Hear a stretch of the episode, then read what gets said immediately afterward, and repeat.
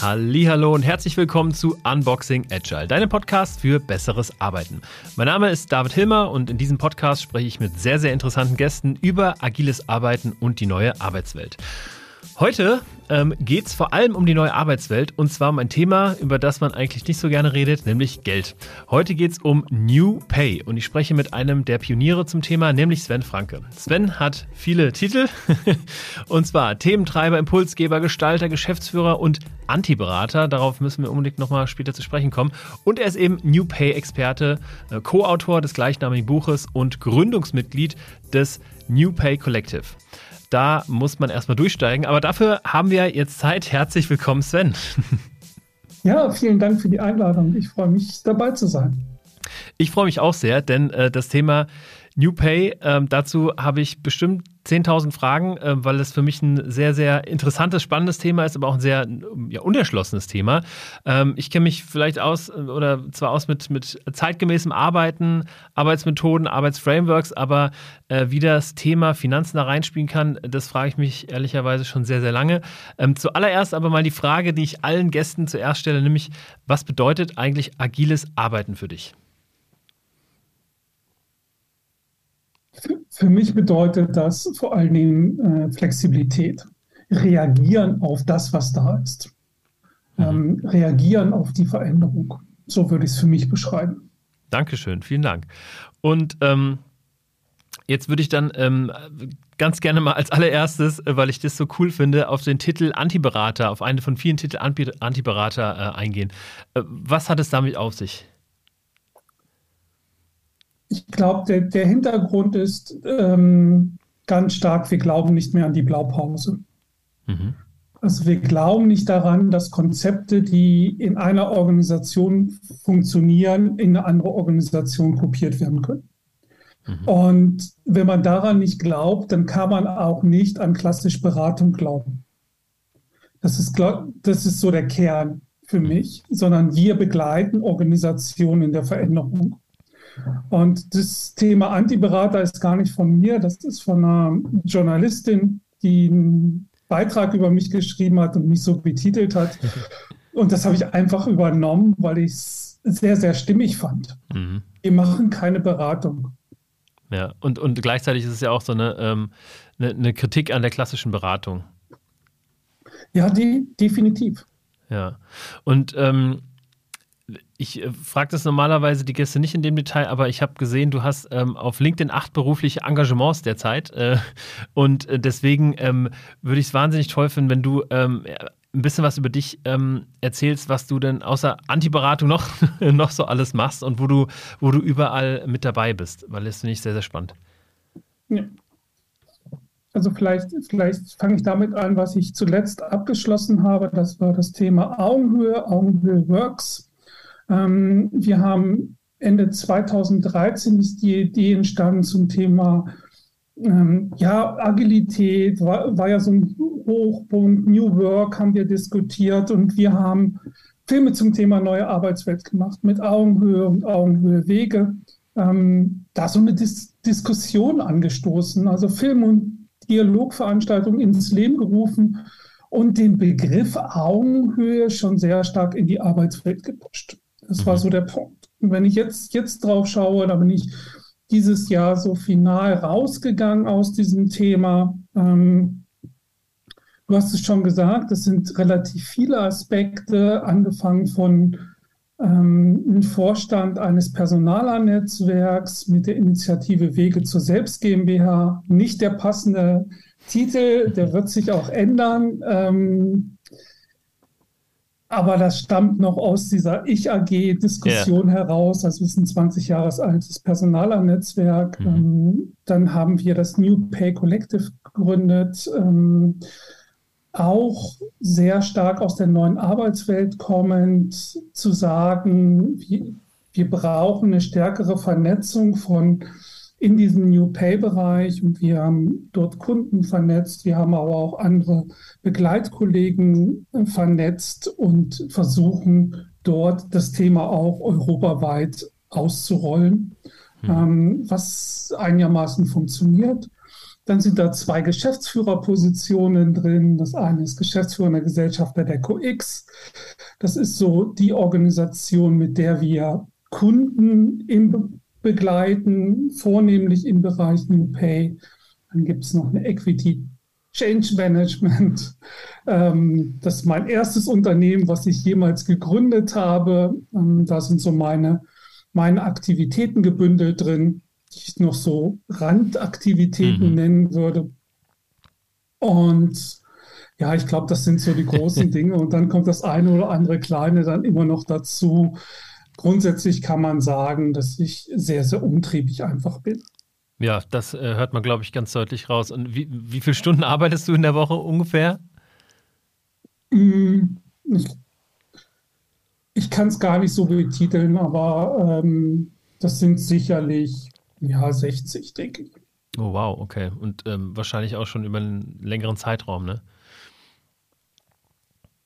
Ja, also für mich ist ja, für mich ist das sehr stark, sehr stark eins. Ich habe das Glück, dass ich, dass ich Co-X und das Thema New Pay zusammen mit meiner Frau machen kann. Mhm. Das heißt, wir, wir da sehr, sehr intensiv sind und ähm, fühle mich als Thementreiber und dann ist natürlich Hobby und Beruf gar nicht mehr so, mhm. so stark zu trennen. Da komme ich gleich ähm, zum nächsten äh, Punkt, zur nächsten Frage. In den letzten beiden Folgen äh, des Podcasts habe ich das Thema New Work sehr stark beleuchtet und ähm, deswegen würde mich interessieren, erstmal zur Einordnung, ähm, wo ist die Schnittmenge zwischen New Pay und New Work? Ja, die ist riesig. Ähm, wir haben uns 2017 die Frage gestellt, was ist so ein Tabuthema in New Work? Und das war für uns das Thema Vergütung. Und ähm, der Hashtag New Pay war dann relativ schnell gefunden. Das hat fünf Minuten gedauert. Dann haben wir kurz noch ein bisschen ähm, das Handy zu, zur Hand genommen. Gibt es diesen Hashtag schon? Mhm. Nee, gibt es noch nicht. Und damit war das Thema schon für uns in der Welt. Mhm. Ähm, wir waren sehr tief verankert, natürlich in New Work, in dieser ganzen Blase und so weiter. Aber irgendwie haben wir gemerkt, da gibt es doch ein Thema, was, was tabu ist. Und ja, es war das Vergütungsthema und wir sind dann gestartet mit, mit einer Learning Journey, weil wir klassisch ja. gar nicht aus Vergütung kommen. Ich habe so ein bisschen Randerfahrung, weil ich sehr stark das Thema finanzielle Mitarbeiterbeteiligung mhm. gemacht habe. Ähm, aber gar nicht so die Experten zu dem Thema gewesen. Und wir haben dann ähm, ja, eine Learning Journey gemacht, haben mit Organisationen gesprochen, die vermeintlich anders mit dem Thema Vergütung umgegangen sind, haben mit Wissenschaftlern gesprochen, ähm, sehr stark auch mit Gerechtigkeitsforschern gesprochen. Ah ja, okay. Und rausgekommen ist dann unser Buch, du hast es schon angesprochen, hm. 2019 unser erstes Buch rausgekommen mit New Pay. Und ja, dann ging die, die Reise erst richtig los, würde ich es ja. formulieren. Aber ähm, sag mal, also ich ähm, stelle mir das äh, ganz abenteuerlich vor, wenn ihr dann da sitzt und sagt, okay, New Pay, der Hashtag ist gefunden. Und ähm, gab es da wirklich noch nichts zu? Also klar, zu dem Begriff nicht, aber zu dem Thema alternative Entlohnungsmodelle ähm, oder, oder zeitgemäße Entlohnungsmodelle? Mhm. Nee, es gab schon was, aber das war, glaube ich, nicht in der Öffentlichkeit. Wir sind mhm. gestartet äh, mit einer Blogparade. Mhm. Also dieser Begriff, du, du hast es gesagt, den gab es vorher nicht. Das mhm. ist so unsere Kreation. Wir haben uns das auch als Marke eintragen lassen. Ah, ja. Und sind dann gestartet mit einer Blogparade. Und wir hatten innerhalb von sechs Wochen 60 Beiträge. Und da war alles dabei. Da war der Berater da, da waren Vergütungsberater, die was geschrieben haben. Da waren aber auch ähm, Wissenschaftler, die was zugeschrieben haben und die ein oder andere Organisation, die vermeintlich anders umgegangen ist. Das heißt, es gab definitiv schon was, aber ganz, ganz klein, sehr speziell auf einzelne Organisationen ausgerichtet. Und war das dann eher in Deutschland, auf Deutschland bezogen oder schon ähm, überregional? Nee, das war sehr stark deutschlandbezogen. Ja. Und wenn wir, wenn wir schauen, dieser Begriff New Work, so wie wir ihn nutzen, ist ja auch sehr stark im deutschsprachigen Raum. Mhm. Ähm, wenn ich in Skandinavien das Thema New Work anspreche, da hat man gar kein Bild dazu. Hm. Ähm, das darf man nicht vergessen. Also wir sind schon sehr stark aus dem deutschen Raum kommend. Okay, okay. Und jetzt, also ich stelle mir äh, jetzt vor, ich habe dein Buch tatsächlich nicht gelesen. Ich komme mir völlig jungfräulich äh, rein und unvorbereitet, mehr oder weniger. Ähm, ich stelle mir unter New Pay praktisch das Pendant zu New Work vor, also ein, ein Sammelbegriff, ein Überbegriff für ganz viele Entlohnungsmodelle, ähm, die in unsere Zeit passen. Ja, so kann man es sagen. Für uns ist New Pay ein Weg mhm. und kein, kein Modell. Also wirklich das Klassische, was wir in New Work auch erleben, dann nimmst du ja auch ganz wenig Blaupause, sondern versuchst das in deiner Organisation umzusetzen, triffst Entscheidungen auf dem Weg, gehst du links, gehst du rechts, ja. probierst du das aus. Und so sehen wir das auch mit ähm, New Pay. Das, was wir ähm, das, was wir sehr stark gemacht haben, wir haben uns angeschaut, welche Dimensionen sind denn für uns wichtig. Mhm, mh. Sowohl aus dem Gespräch mit, mit der Wissenschaft als auch aus dem Gespräch mit den Organisationen. Also im ersten Buch haben ja. wir zehn Organisationsbeispiele, die wir so porträtiert haben, wo wir, wo wir hingeschaut haben, ähm, mit denen wir intensiv gesprochen haben und haben dann letztendlich so unsere Ableitung gefunden. Und mhm. sieben Dimensionen, so ein paar sind, glaube ich, schlüssig. Ein paar kommen sehr stark aus diesem New Work-Gedanken heraus. Das ist Fairness, Transparenz, Selbstverantwortung, mhm. Partizipation, Flexibilität, Wir-Denken mhm und permanent better. Die große Herausforderung bei Vergütung, weil wo kommen wir her? Man war froh, wenn man ein Vergütungssystem fertig hatte und dann ist es in der Schublade gelandet. Ja. Und idealerweise ist es da 15 Jahre Super. Ja, ja, okay. Und sag mal, ähm, wo du von den Dimensionen sprichst, ähm, was hältst du für die Dimension, die irgendwie am ähm, äh, oder die Dimensionen, die am, ähm, äh, ich sag mal, erläuternswertesten sind, weil also ich persönlich oder am, am relevantesten sind vielleicht, weil ich persönlich, ähm, ähm, wenn ich über New Pay nachdenke oder da, daran denke, okay, man hört es ja immer wieder, ähm, wir legen die Gehälter offen, jeder weiß, wer was verdient, dann ähm, finde ich Transparenz ein sehr, sehr ja, relevantes Thema oder schwieriges Thema auch. Ähm, aber äh, sag mal aus deiner Brille, was, was sind da noch die Themen, wo man sagt, ja Mensch, das ist schon ein dicker Klotz zu, zu heben? Sagen wir mal so, beim Thema Transparenz zucken die meisten, ja. meisten zusammen. Da hast du natürlich schon recht. Und es geht uns gar nicht so sehr um das Thema transparente Gehälter.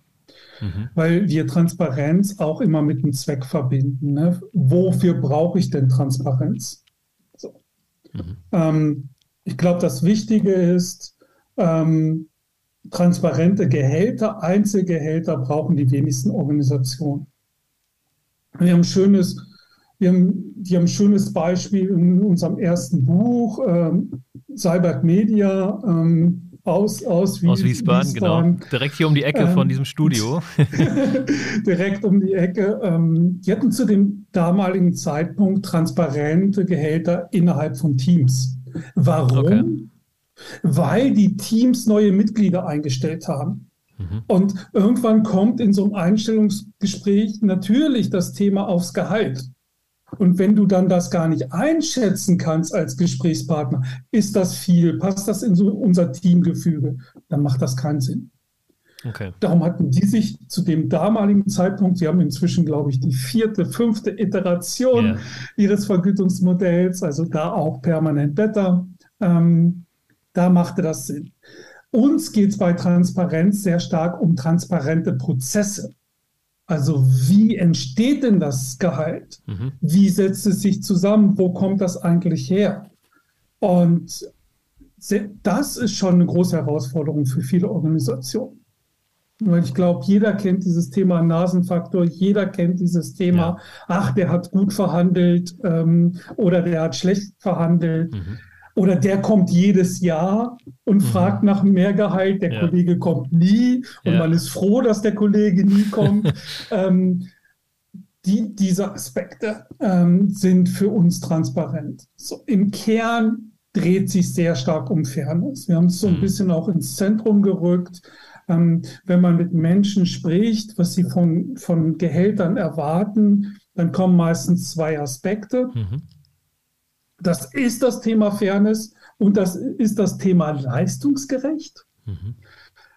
Und leistungsgerecht haben wir aber nicht in den sieben Dimensionen abgebildet.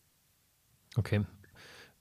Wie, wie, wie kann ich denn Fairness in ein äh, Vergütungsmodell mit einfließen lassen? Also das ist ja schwer messbar. Mhm. Ja, und schwer definierbar. Und das auch, ja. Also musst du damit anfangen zu definieren, was verstehen die Mitglieder der Organisation unter Fairness. Mhm. Und das heißt, es ist in jeder Organisation individuell. Ja. Okay. Jede, jede Organisation individuell, diese Auseinandersetzung, was ist für uns fair, dann kommst du an ganz vielen Aspekten natürlich vorbei. Ähm, häufig kommt dann die Diskussion auf, soll im Vergütungssystem soziale Kriterien mit abgebildet sein?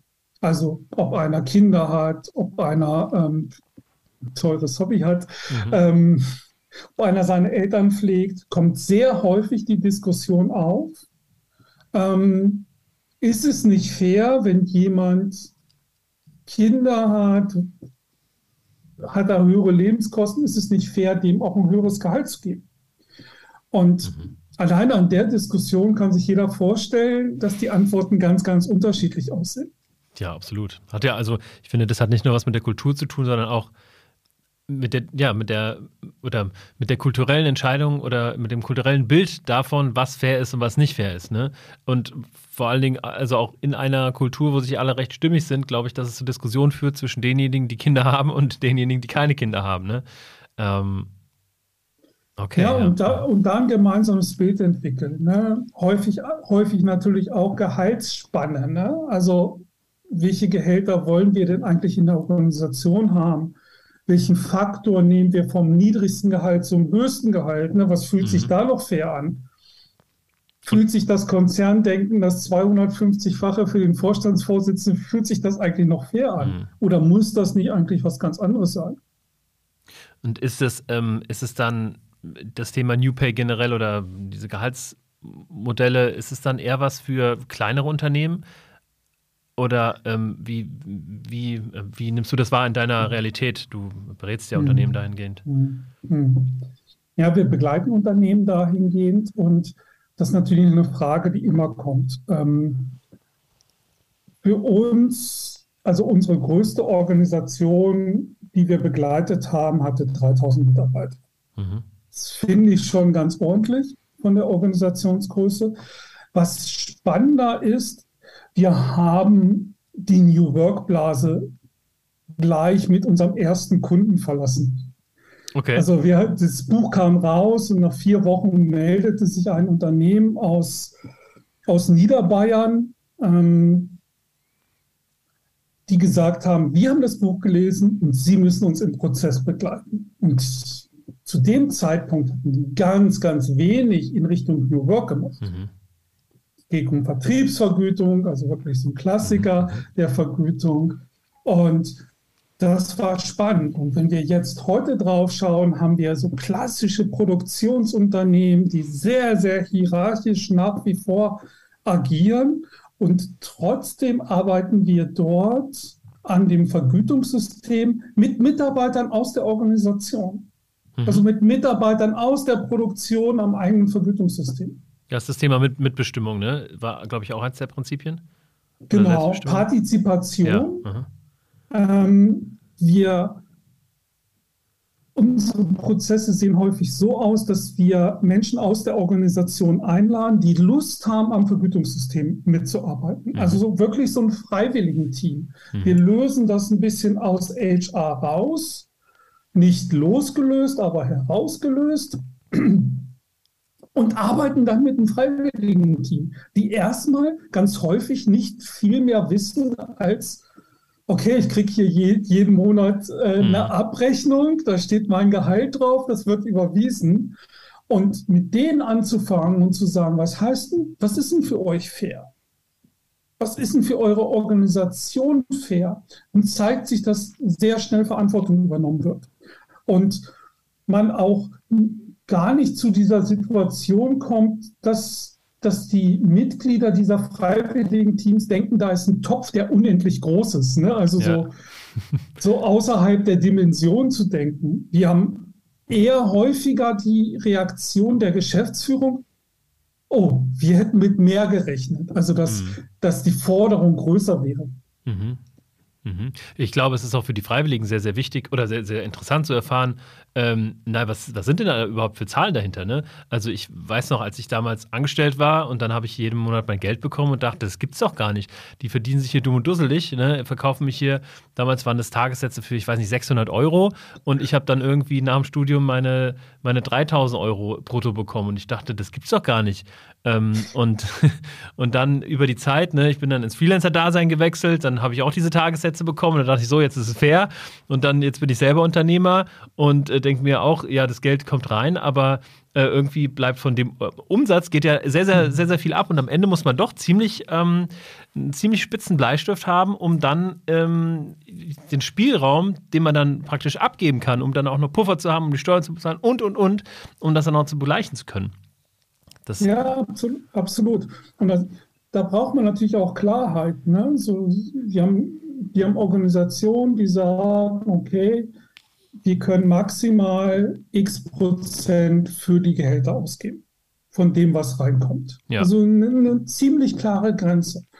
Und dann geht es aber sehr stark darum, okay, was, was ist denn fair? Ne? Manchmal muss man halt von oben nach unten ein bisschen verlagern.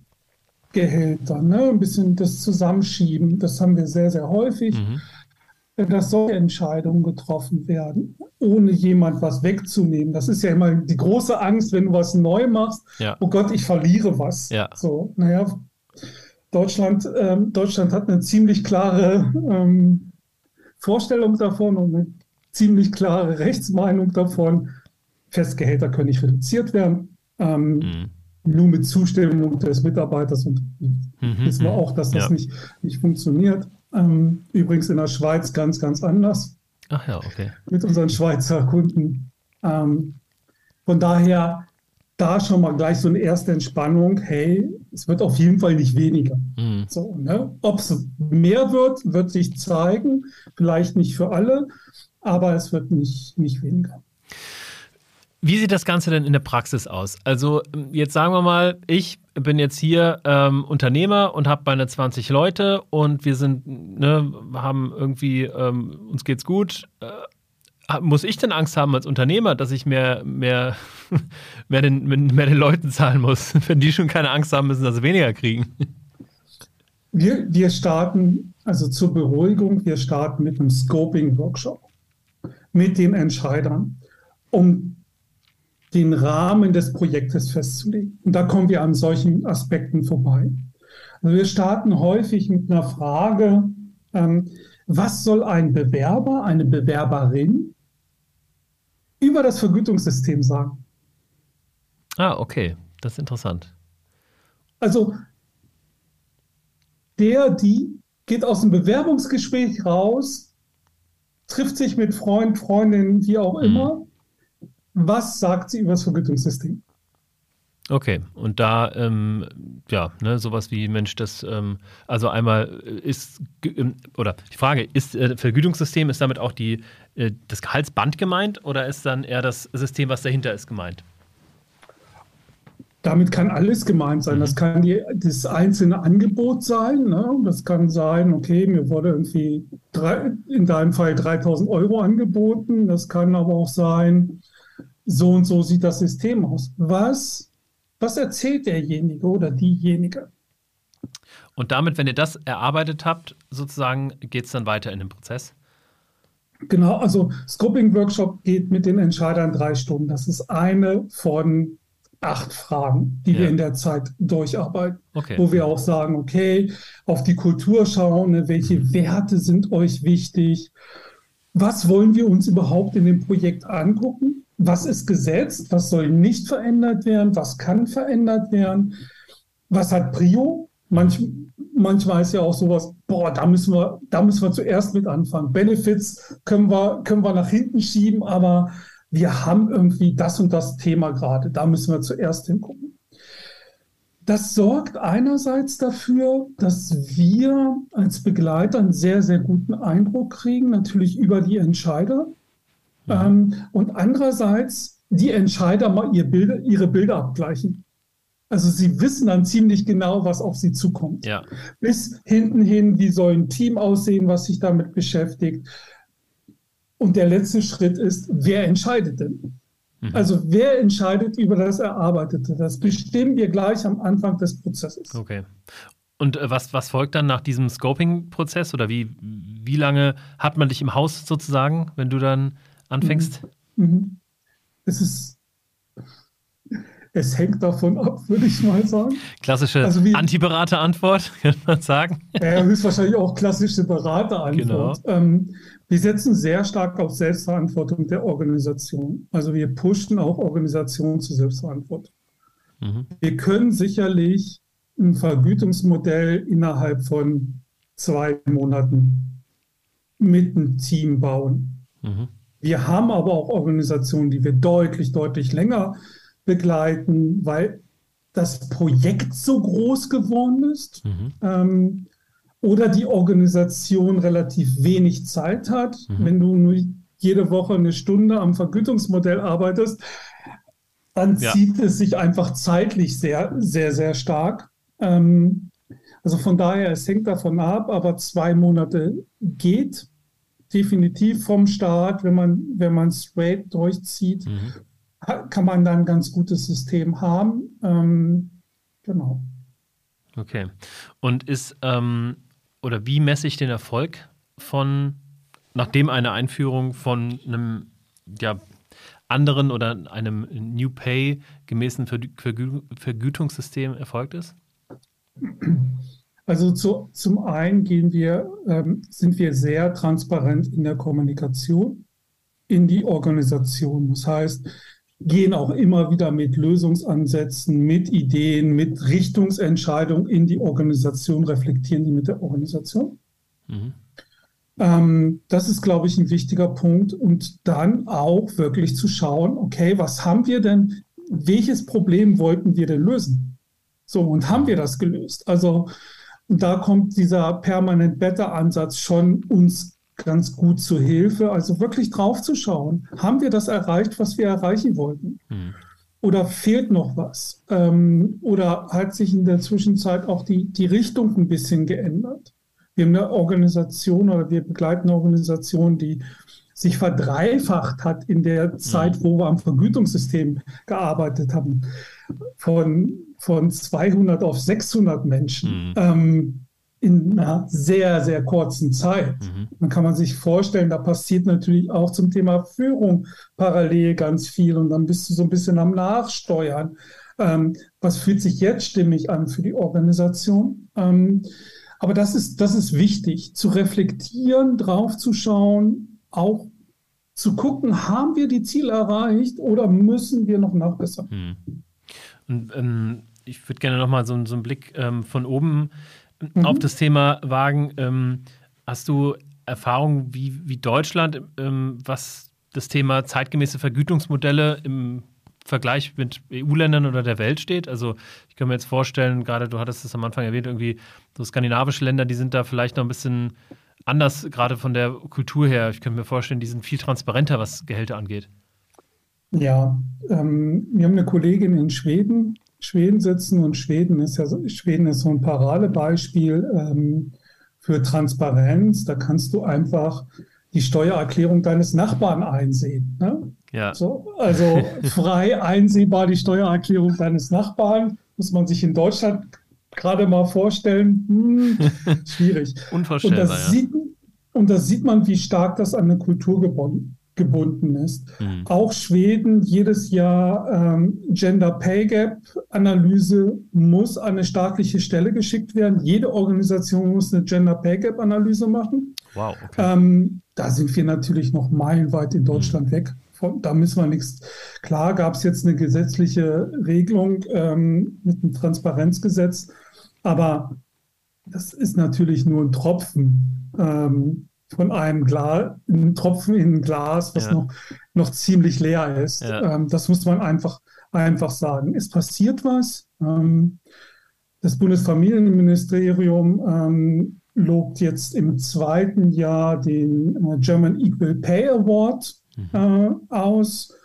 Ähm, ich habe da das Vergnügen, in der Jury zu sitzen, wow, also da cool. auch noch was in dieser in, in dieser Liste. Ähm, und da sieht man schon, ja, es passiert was in Deutschland, aber es ist natürlich noch richtig Luft nach oben. Das muss man einfach sagen. Mhm. Das hängt auch ein bisschen davon ab, naja, wie flexibel sind Gewerkschaften. Ähm, Klar. Tarifverträge, Großteil der Tarifverträge, da sind noch, noch Sachen drin, wo ich echt sage, da müsste man perspektivisch mal hinschauen. Mhm. Ich glaube auch, dass der Betriebsrat ähm, da wahrscheinlich auch eine kleine Hürde ist, oder? Ähm, das ist, ja, kann ich verstehen. Ähm, ich habe letztes Jahr zwei Betriebsräte eines Konzerns begleitet mhm. bei der außertariflichen Vergütungsverhandlung. Mhm. Ähm, ich habe das so ein bisschen gerade in Anführungszeichen gesetzt, Verhandlung, weil wir im letzten Jahr sofort gestartet sind, Workshops mit dem Arbeitgeber zu machen und nicht in dieses aus diesem Verhandlungsschema rauszulösen und zu sagen, okay, wir können verhandeln, wenn wir uns gegenseitig verstanden haben. Dann macht eine Verhandlung Sinn, aber eine Verhandlung ohne gegenseitiges Verständnis mhm. macht wenig Sinn. Und das hat dafür gesorgt, wir hatten im letzten Jahr zwei Abschlüsse. Bei dem ersten Abschluss war eine halbe Stunde Verhandlung. Okay. Und beim zweiten Abschluss war gar keine Verhandlung mehr, weil wir fertig waren. Wir waren aus dem Workshop heraus fertig. Wow. Und ehrlich gesagt saßen alle ein bisschen verwundert am Tisch. wirklich so mit dieser, sind wir fertig? So, so wirklich so ein bisschen so, cool.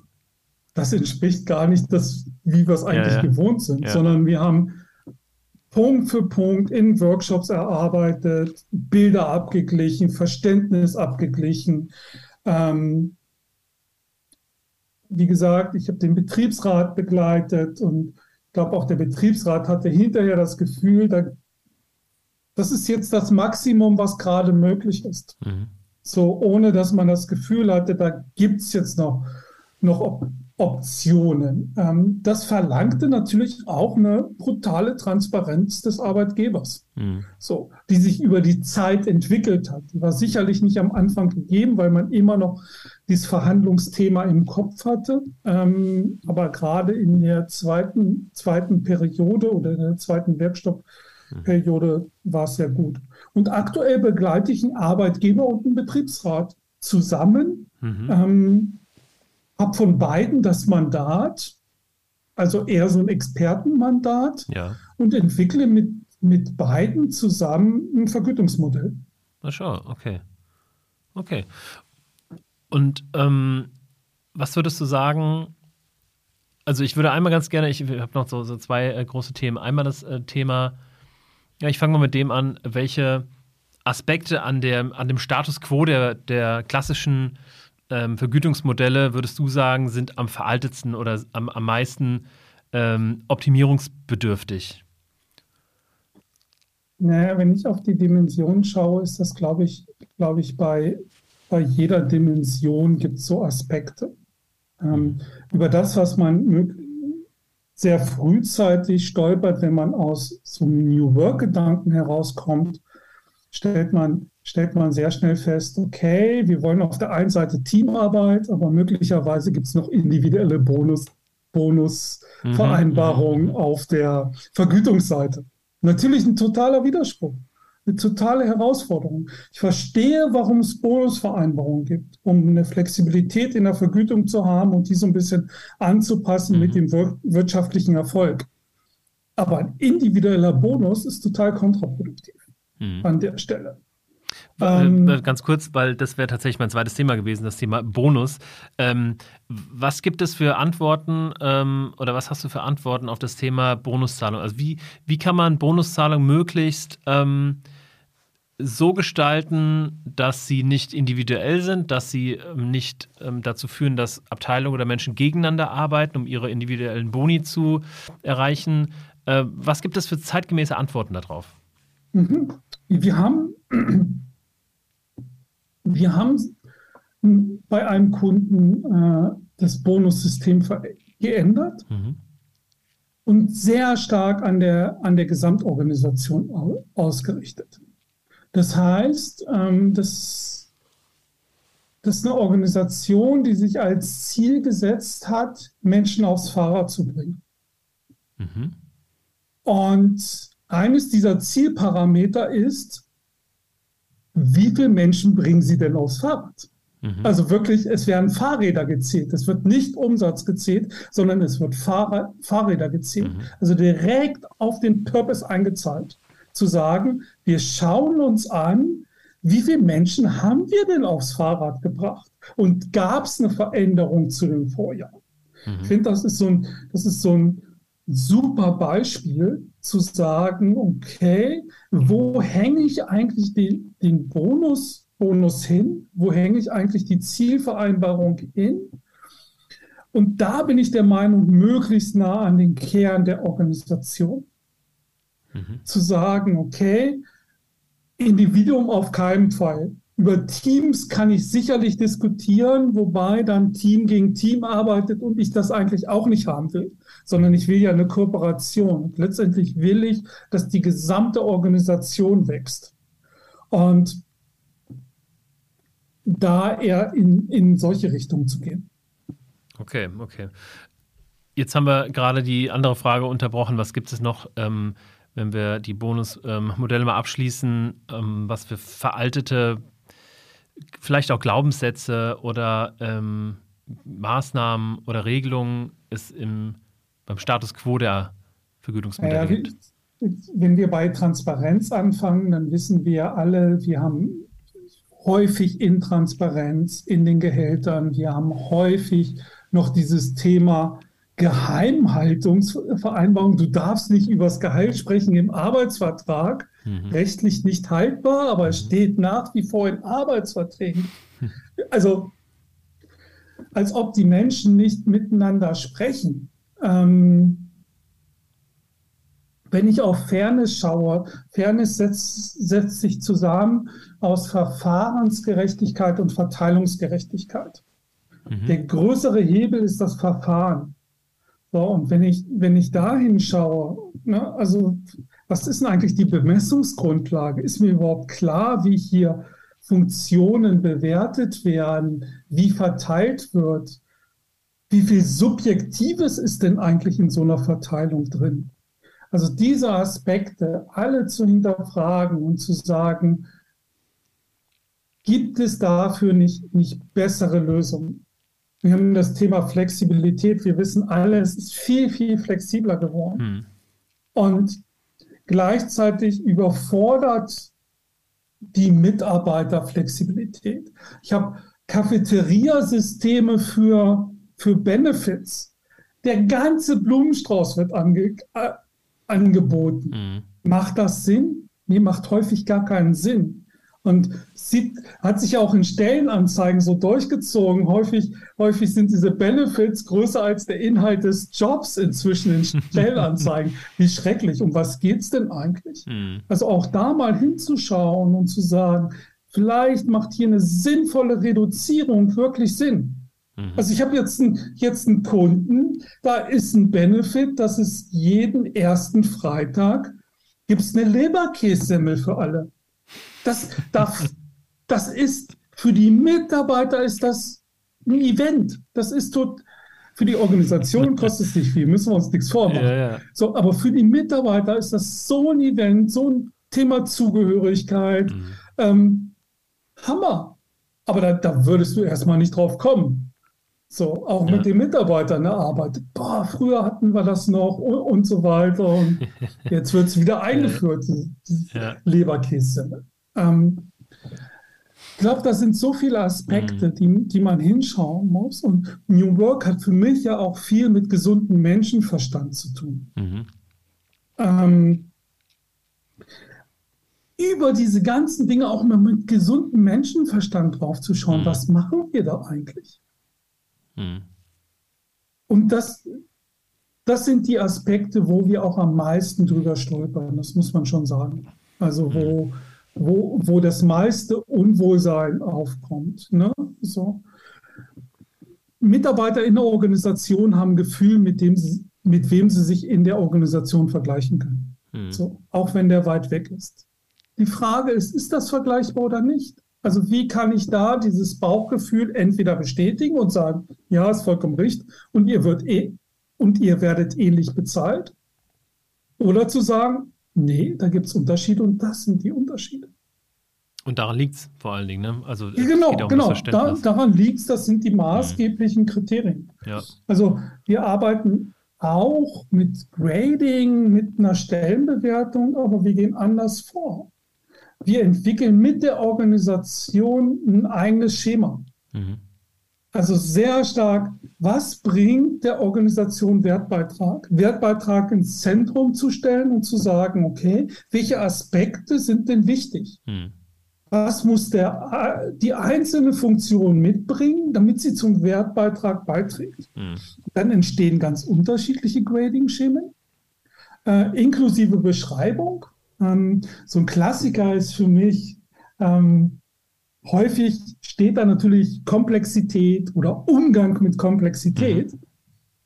aber jede Organisation beschreibt es komplett anders. Ja. Was für sie Komplexität ist. Und dann sieht man schon, das ist individuell. Da steht vielleicht überall Komplexität drüber, aber das, was die Organisation für sich drunter versteht, ist was ganz anderes. Hm, verstehe. Ich finde es ähm, mega spannendes Thema. Ähm, ich habe tatsächlich am Anfang der Folge gehofft, du hast eine Antwort auf die Frage, ähm, wie ich es schaffe, Transparenz über die Gehälter in meinem Unternehmen einzuführen. Aber gleichzeitig habe ich auch befürchtet, dass du diese Antwort hast und dass ich das dann, dass wir das dann in irgendeiner Art und Weise bei uns ähm, machen müssen, weil ich finde, ähm, ja, äh, das hast du ja auch am Anfang gesagt, dass Transparenz, völlige Transparenz über Gehälter auch zum Kontext passen muss und dass es auch einen Grund haben muss. Ähm, ja, von daher vielen, vielen Dank ähm, für, das, für das Gespräch. Äh, hat mir mega weitergeholfen und ich habe tatsächlich jetzt auch ähm, richtig Bock, das Buch zu lesen. Ich hatte es mir damals gekauft, als es rausgekommen ist, ähm, aber wie es so ist, ne, ähm, ist dann irgendwie auf dem Nachttisch unter anderen Büchern verschwunden. Und äh, ich habe mal irgendwo gelesen, wie wenig Bücher von denen, die man sich kauft, auch dies tatsächlich. Äh, aber ich denke, das ist auf jeden Fall wert. Du hast mir auf jeden Fall Lust gemacht. Ähm, Sven, wie kann man dich denn erreichen, wenn man als Hörer oder Hörerin dieses Podcasts dich erreichen möchte? Naja, einerseits nach New Pay googeln, ähm, da sind wir auf der ersten Seite, Seite zu finden. Ähm, wir new, new-pay.org ist, ist so der zentrale Anlaufpunkt für das Thema New mhm. Pay. Wir haben in der Zwischenzeit, und da haben wir gar nicht drüber gesprochen, wir haben in der Zwischenzeit einen Campus gegründet, Wow, also den New Pay Campus, wo wir Fort- und Weiterbildungsformate anbieten, unter anderem so ein bisschen das, was wir gerade besprochen haben. Was ist eigentlich New Pay? Ist so der Einsteiger bei uns mhm. im, im, mhm. Campus. Ähm, an der Stelle ganz wichtig für Studierende kostenfrei. Oh, das ist ähm, cool. Wir, wir unterstützen sehr stark Studierende, auch die ähm, die eine Abschlussarbeit schreiben wollen, haben ein riesen Unterstützungspaket inzwischen Aha. zusammengestellt, ähm, weil wir schon, schon sehr stark an Wissenschaft interessiert sind und auch mit Wissenschaft zusammenarbeiten. Wir geben jedes Jahr einen New Pay Report aus. Ähm, halbwissenschaftlich, also schon wissenschaftlich sehr stark erarbeitet, aber nicht ganz so wissenschaftlich formuliert. Mhm. mhm. Ähm, bei uns kostenfrei downzuladen. Ähm, auf, auch auf der Webseite der New Pay Report 2021, der sich sehr stark mit den sieben Dimensionen mhm. beschäftigt hat. Und ähm, der New Pay Report 2022 wird zum Thema Transparenz sein. Ach, schau an, das ist ja genau das Thema. Okay. Wann kommt der raus? Ähm, wir rechnen damit, dass, dass er Anfang 2033, äh, 2033, 2022, Entschuldigung, 2023 zur Verfügung steht. Wir ja. sind gerade so in der Endphase und wir, das kann ich schon ein bisschen spoilern, wir haben ein eigenes Modell entwickelt, auch zum Thema Transparenz und wo Transparenz an welcher Stelle sinnvoll, mhm. sinnvoll Sehr ist. Cool. Ja, Mensch, äh, den werde ich mir dann Anfang 2023 mal runterladen. Bin sehr gespannt, was da so dran steht. Ja, Sven, cool, vielen Dank. Also dann ähm, haben auf jeden Fall äh, ihr da draußen, die das äh, Ganze äh, gehört ähm, haben, habt äh, eine Anlaufstelle, wo ihr denn hinkommen könnt, wo ihr ähm, mit Sven oder der Thematik New Pay in irgendeiner Art und Weise in Verbindung kommen könnt. Das war's für diese Woche. Ähm, ich freue mich, wenn ihr diese Folge genossen habt, genauso wie ich. Und äh, wenn ihr das auch äh, zum Beispiel auf Spotify oder auch bei Apple Podcasts bewertet. Ansonsten, ähm, ja, lasst uns in zwei Wochen wiederhören, wenn es wieder ein spannendes Thema rund um die agile Arbeitswelt und New Work gibt. Vielen Dank, bis dann. Ciao, ciao. Ciao, Sven. Ciao.